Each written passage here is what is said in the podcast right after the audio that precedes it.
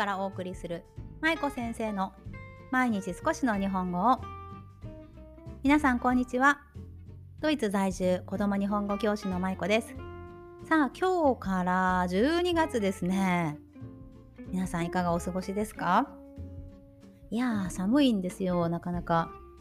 ね。さあ今日は何のお話かというと今日は質問回答編ですね。はい、毎週木曜日は各週で皆さんからいただいたご質問に回答させていただく回答をしています。今日は以前11月に日本語子育て講座という海外で子育てをされている親御さん向けに私が行っているセミナーというか講座というか、ね、そちらを受講してくださった方からのご質問にお答えしていきたいと思います。ちょっと質問内容を読み上げます。舞子先生の息子さんの現地校での話も聞いてみたいです。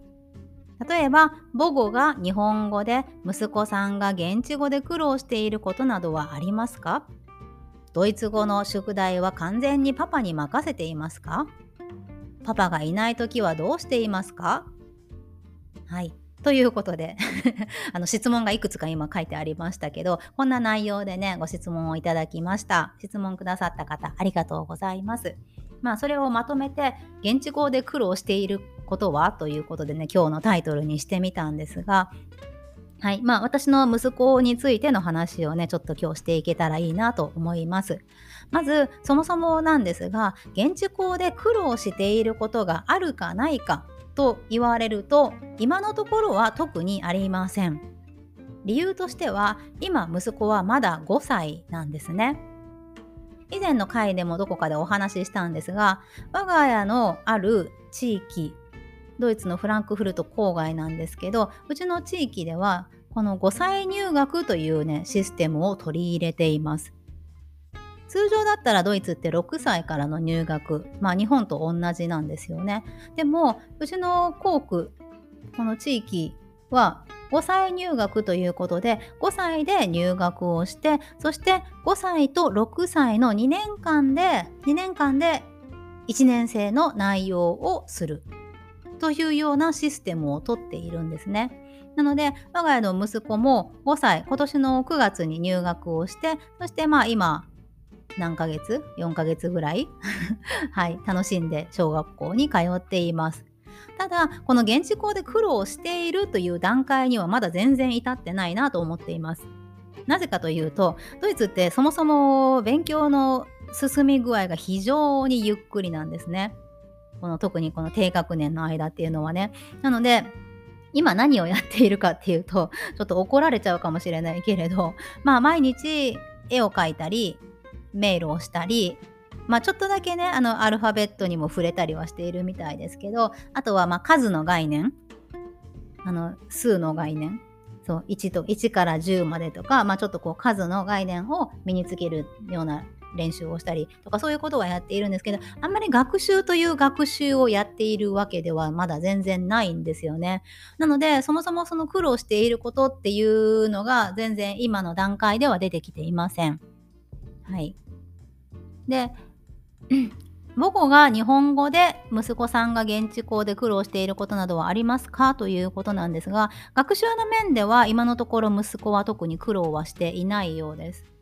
私もね最初ちょっとその点が心配その辺が心配だったので息子に小学校が始まってから、あのー、ちょっと経ってから学校の勉強わかる難しくない？とかいうふうにねいろいろ聞いてはみたんですけど全然大丈夫っていうことで楽しい、ね、な特に勉強してないっていうことで 話してたので、まあ、まだね苦労するっていう段階には至ってないしあの日本語が母語だからといって、まあ、それで難しさを感じることは今のところはねないみたいです。ただこれからねもっと大きくなってくるとドイツ語の勉強も難しくなるし特にいろんな単語が出てきますよね。普段の生活の中で私とか夫が家で日本語を使っているためになかなか学べない言葉っていうのもたくさん学校では出てくるはずなのでそういうところにぶつかった時に息子がどういうふうに感じるのかなとか、うん、ちゃんとついていけるのかなという心配は今もあります。はい、そして、えー、と最後のご質問で書いてくださっていたドイツ語の宿題は完全にパパに任せていますか？パパがいない時はどうしていますか？ということなんですがドイツ語の宿題 なんですが、これも、あの、さっきお話しした通り、宿題がそもそもないんですよね、今。そう、今5歳入学だから今年は宿題ないみたいで1年間はないんですよね。まあ、ただたまにね、プリントを持って帰ってきたりするんですけど、まあ、それも、あの塗り絵とか、うん、迷路とか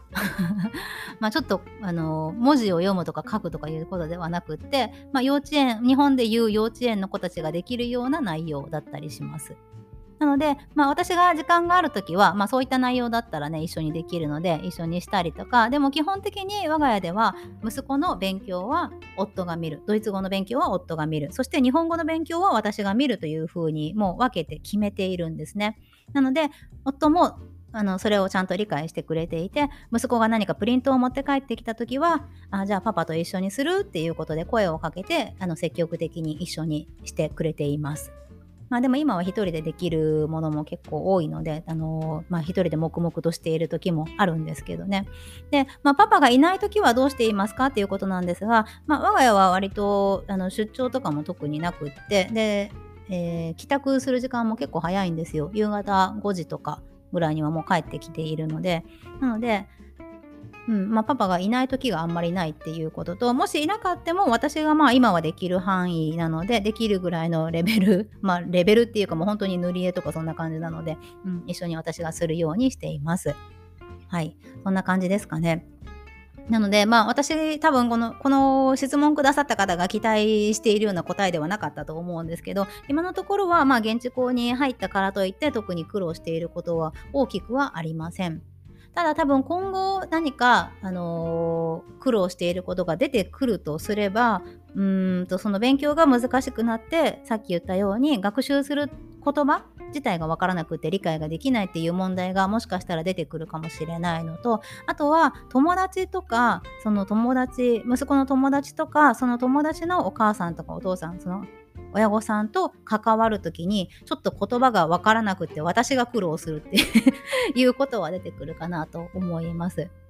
やっぱりなんか幼稚園の時も親御さんとの関わりはあったんですけどなんか小学校になって特にうちは人数がまああの人数というかクラスが2クラスで人数も20人ぐらいなんですけど結構そのグループっていうかクラスのまとまりが強いんですよね。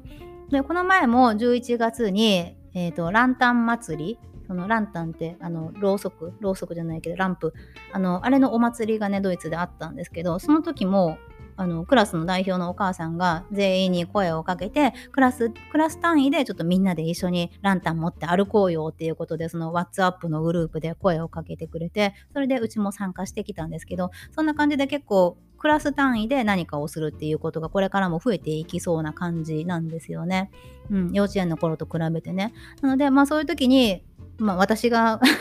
親御さんが話していることが分からなかったりっていう苦労は出てくるかなと思うので、その点はまあ私がドイツ語を勉強していくしかないんですけど、ねまあ、そういうこともありつついろいろと苦労はこれからも増えていくのかなと思います。まあ、でも基本的に学校関係のことは夫がいろいろとしてくれているのがすごくありがたくって、まあ、ドイツ語の書類を持ってかあの息子が持って帰ってきても、まあ、あの夫が読んでくれたりいろいろと説明してくれたりするのでとても助かっています。ただまあ私もそこに甘えずにねちゃんと自分でやっていかないといけないなって思っているので、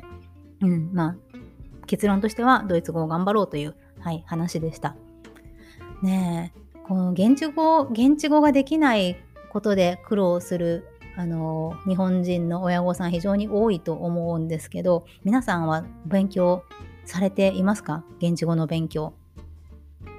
うん、私時々ね、こんなこと言うとあれなんですけど、まあ、英語圏だったらよかったなって思うことがあるんですよね。なんでかっていうと、やっぱり英語っていうのは私たちにとってすごく身近な言語。まあ身近っていうか学校でね、まあでも学んだことがある、触れたことがある言語なので、英語だったら多分私もモチベーション高くいろいろと 勉強できたんじゃないかなと思うんですけど、ドイツ語はね、またね、違うんですよね。なので、なかなか現地語の習得が難しいなっていう、まあ言い訳なんですけどね。はい、そういうことを思ったりします。あと、英語好きなんでね、英語ももうちょっと勉強したいなとも思うんですが、はい、そんな感じでです。はい、では今日は えっと、ゆるい質問回答編ということで現地校で苦労していることについてお話しさせていただきました。いかがだったでしょうか？また皆さんのエピソードもねよかったらぜひ聞かせてください。では今日も最後までお聴きいただきありがとうございました。舞子先生の毎日少しの日本語を引き続き一緒に頑張っていきましょう。ほなまたね。